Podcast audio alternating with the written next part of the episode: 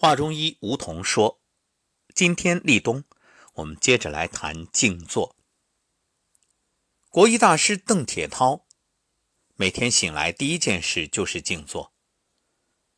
邓老静坐的时候啊，身体随意放松，通常呢是习惯单腿交换盘坐，不勉强自己一定要双盘，而是舒舒服服、静静的入座。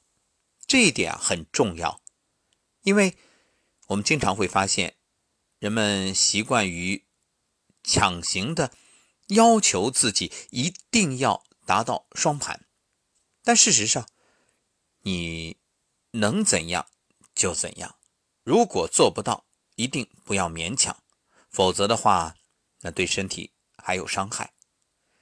一切啊，是以自然舒适为前提。那么，邓老在静坐的时候，自然。闭上眼睛，排除脑中杂念，专注于这一呼一吸，然后理清自己的思虑，让心情平复，集中注意力。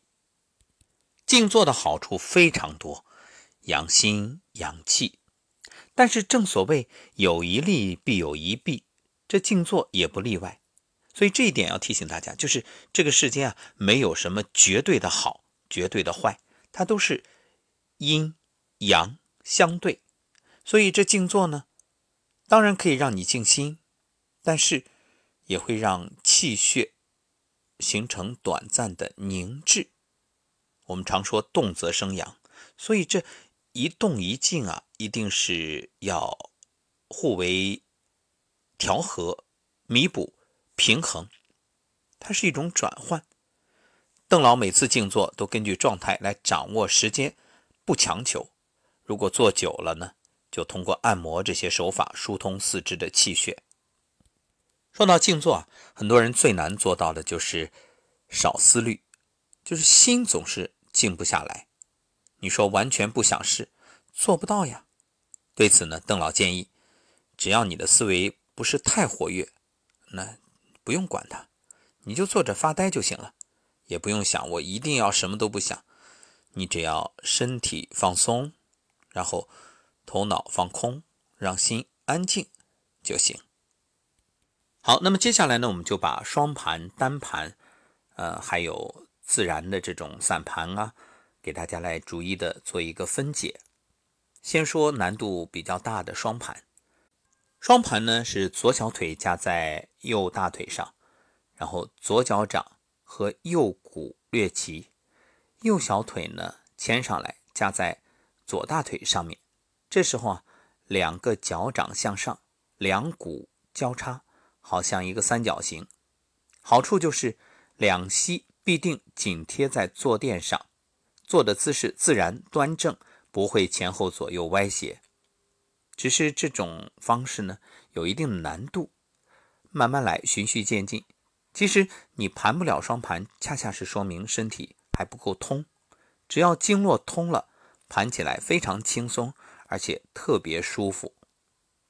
单盘呢，做的时候把左小腿啊架在右大腿上面，而右脚呢是放在左骨下就行了。这样比双盘就容易多了。只是有缺点，就是左膝盖啊不能够紧贴坐垫。坐久了，身体会向左边歪斜。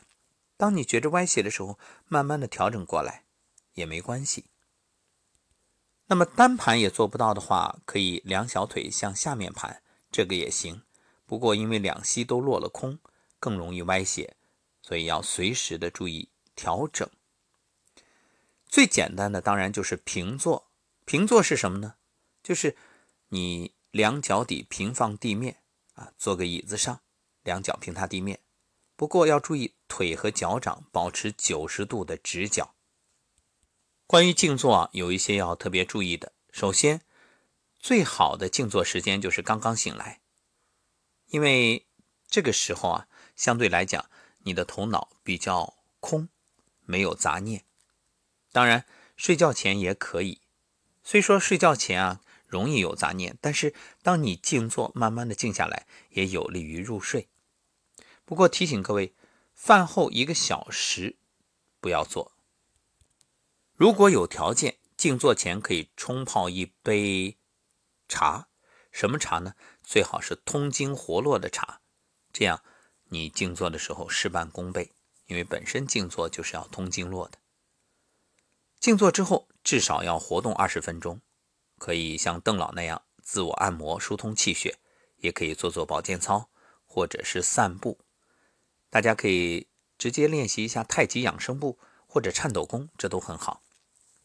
另外，如果通过静坐有食欲增加的现象，还有像打嗝啊、放屁呀这些，都不用担心。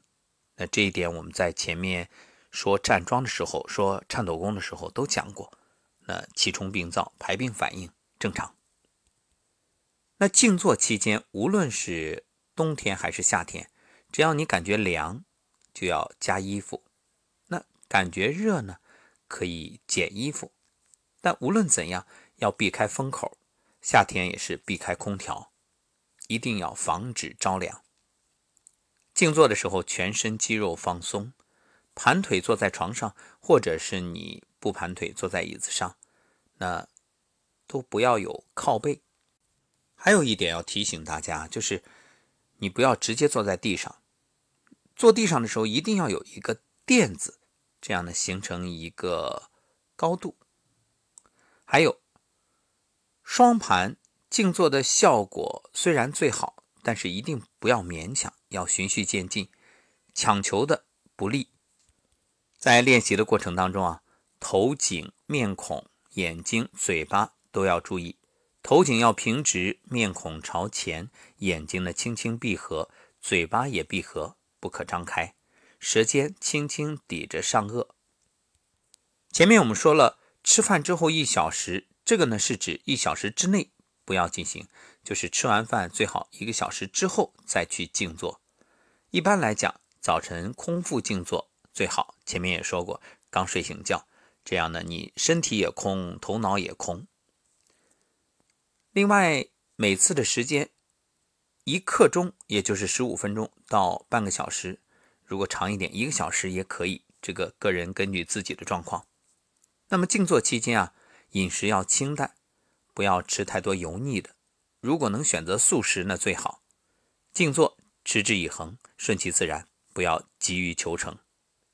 那么静坐完了起来的时候，先把双腿放平，或者呢先垂下床边啊。如果你在床上静坐的话，然后呢让这个腿脚适应一下，接着慢慢的再站起来，不要立刻起身，就是这个体位在变换的时候，一定动作要轻柔。